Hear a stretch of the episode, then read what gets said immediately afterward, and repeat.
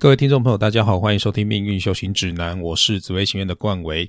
这几个月在 IG 也累积了不少的 QA，我想是时候可以整理到 Pocket 上面来录制成 QA 大会集，让一些没有追踪 IG 的朋友，也许你也有相同的疑问，那在这边可以得到解答。那有追踪 IG 的朋友，也不要觉得说，诶，这一集的内容是不是已经都知道了？因为 IG 受限于版面跟字数的关系，所以如果有可以延伸说明的部分，我也会在这一集里面做补充说明。首先，第一题，迁移宫舞曲化忌，可是还有右臂，这样子是说我在外面虽然有麻烦，不过会有贵人吗？首先，我们要知道论任何一个宫位都不能以单宫单星来论，或者是只看该宫位里面的星群来论。还要监看该宫位的三方四正，而且本命盘所呈现的会是我们这一生中的抽象的概况，并不代表你在社会上的实质成就。也就是说，本命盘代表的可以是你的个性、你的性格、你的行为模式、你运用金钱的方式、你父母的个性、家庭带给你是怎样的感觉跟感受，而不一定代表它绝对会发生某一种事件。这一题我们就只能先就。迁移宫五曲化忌加右弼星来做片面的解释。本命盘的迁移宫五曲生年忌加右弼星，表示必须出外赚钱，但是出外的烦恼也会多，也容易一出门就显得孤僻，还可能需要花钱交朋友。不过又不得不如此。而五曲生年忌在迁移，也要多注意与汽车有关的车关。如果是本命盘的迁移宫五曲自化忌加右弼星。这就更不理想了，出外的倒霉事会很多，也容易和人起冲突，甚至会破财。当然，车官也是免不了要注意的。而左辅和右弼也有平辈、晚辈或者是多的意涵，并不只代表贵人，而且必须两星同入一宫，或者是在三方四正相会，力量才会足够。如果只是单星坐守，则会稍嫌力量不足，而逢煞星，力量也会减弱。本命盘主要是描述命主的行为模式、内心感受，以及和亲人之间的对待关系，和行运气数的吉凶较无直接的关联。只有生年四化会影响到大限的宫位，必须配合大限以及流年的运程，才能详细的推断。下一题，大限几乎会到全部的凶星，是不是代表没救了呢？我的本命命宫做巨门星，然后还有擎羊星和阴煞同宫。那官禄宫有零星，财帛宫有火星，迁移宫还有做生年忌，福德宫还自化忌。只要有人提出类似的问题，我都会以我的命盘为例，来让大家放心。如果大限跟流年的三方四正逢煞忌，就要害怕会发生什么天崩地裂的事情，那人生真的会过不下去。事实上，也不可能真的有那么悲催啦。煞星代表的含义，大家可以自己去搜寻，这里就不多做赘述了。煞星在哪个宫位，就会让该宫位产生相对应的影响。三方四正诸煞云集，在那个大限跟流年，的确是会让人比较容易进退失据，遇到事情难以下定决心，或者是容易做出错误的决定。但是有时候汇齐了羊驼、火灵这四颗煞星，反而会成为一种激发的力量。只要我们在应对事情的方式上以保守为上，不要冒进，理性的思考、数据分析，并且不要贪心，用这样的方式来思考，就可以避掉很多的麻烦了。下一题，极恶宫宫干让财帛宫里面的星化禄，代表我可以透过自己的智慧赚钱吗？当我们在论财官的时候，极恶宫要视为官禄宫的天宅位。引申为工作的场所，或者是生财的厂屋，是我们工作的地方。所以，当吉业宫划入进你的财帛宫的时候，我们可以透过开工厂靠生产来赚钱，或者是开补习班，或是经营一个万用的空间租给别人来使用等等，可以透过有实体营业空间的行业来赚钱。不过，实际的情形还是要看个人的命盘来细断哦。下一题。夫妻宫宫干化禄入财帛宫，这样是表示配偶会比命主还有钱吗？嗯，如果单这样看的话，可以代表另一半会心甘情愿的把钱财交给你，或者是结婚之后你的财运就会被打开，甚至是你会因为另一半而致富。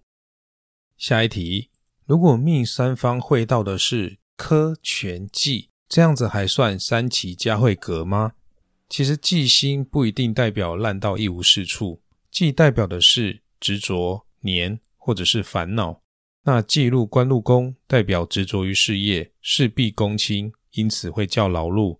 忌入财帛宫，代表追逐钱财，金钱至上，但是赚钱的运势并不一定会好。那有的派别会认为忌也算在三奇佳慧的格局里面。当然，有一些比较传统的派别会认为一定要是禄全科才算，而且禄全科要摆在正确的位置、正确的宫位上，才叫做真正的三奇佳慧格。但是我会建议大家不要太执着于古书上面取了这些很多好听名字的格局，因为就算你有这些格局，也不代表你的人生就一定会飞黄腾达。因为论命还是要配合各级行运气数的宫位飞化去论断的。我手中就有许多的案例，本命盘是禄全科三奇佳慧，但是有一位是从年轻的时候就一路创业失败，债台高筑，四处跟亲朋好友借钱，跑三点半。最后从四十多岁开始就跑路躲债，一直到他离世。而另外一个案例是他从小就有精神方面的疾患，所以这种好格局对他而言，他也没有办法使用。所以所谓的好格局，大家参考就好。重要的是要怎样的走对路，做对决定。下一题，听说鬼会比较怕七煞作命的人，是真的吗？呃，某些星耀在命宫的人，的确可能天生就带有一根天线，容易接收到另一个世界的讯号。大家都听过很多别人的灵异故事，有些是真的，有些其实只是个人的猜疑。而凡人要和灵界产生连结，或者是被鬼跟，都需要有一定的因缘才能成立。现实生活中，真的被阿飘干扰过的人，其实少之又少。大多数的时候都是他们过他们的日子，我们过我们的生活。他们不会怕凡人，更直接的说法是，他们根本不在乎凡人在干什么。下一题，发现自己的命盘有几个宫位的宫干是一样的，这是什么意思呢？这是很正常的哦，因为天干只有十个，但是紫微命盘的宫位有十二宫，所以会有两个天干会重复到。而且会是在子丑寅卯这四个宫位重复，每个人都是一样的。毕竟排盘的方式是固定的，只是每个人重复的天干不一定相同而已。天干一样的宫位所产生的四化是相同的，所以对于事件的发生也会产生一定程度的连牵性哦。下一题，请问文昌画技真的就是不会念书吗？我的姐姐就是文昌生年纪做命宫。但是她从小品学兼优，文笔流畅，而且立志当老师。后来大学也如愿考上了台师大。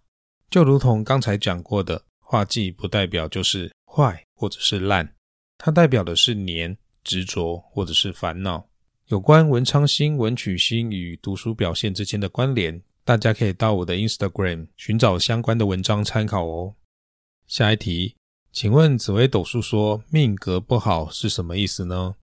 其实命格没有绝对的好坏，好的命格跟坏的命格都可以找到成就斐然以及一败涂地的例子。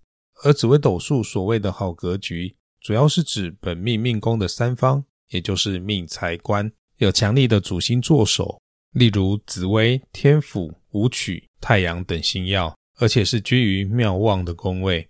如果有吉化在这三个宫位。或是有成对的辅药、左药入命三方，或者是来夹命，这样的命盘就会更显得不凡。古代的命理师将社会上达官显贵们的命盘拿来分析比对之后，就将一些高几率能够出头天的特定星耀组合，以及星耀搭配地支宫位的组合，取了一些文雅动听的名字，例如三奇佳慧、月升沧海、日照雷门、时钟隐喻。杨梁昌路、路马交驰、百官朝拱、府相朝元等等。但是大家要知道，古代的农业人口约占总人口的百分之九十，所以上述这些的好格局不会只出现在上流社会之中，一定有许多拥有所谓好格局的人，在农地里面辛勤耕种，被地主剥削。所以，我们应该要理解成，拥有上述这些好格局的人，他们经过不懈奋斗、力争上游之后。通常能够取得比平常人更好的成绩。当然，现代社会的社会结构与产业形态已经和古代大相径庭。这些古书里所记载的好坏命格，是否还适用于现今社会，还需要慢慢的梳理验证。例如，古书里面记载容易沦落风尘的女命，到了现代社会，可能有机会成为一位知名的网红或者是 YouTuber 直播主。而拥有古书记载的好格局的人，并不代表一定会飞黄腾达。还是要配合命主实际的出生环境以及成长过程来判断，但是这些古书记载的好格局，仍然可以帮助我们更快的对于一些命盘有基础的认识和解读。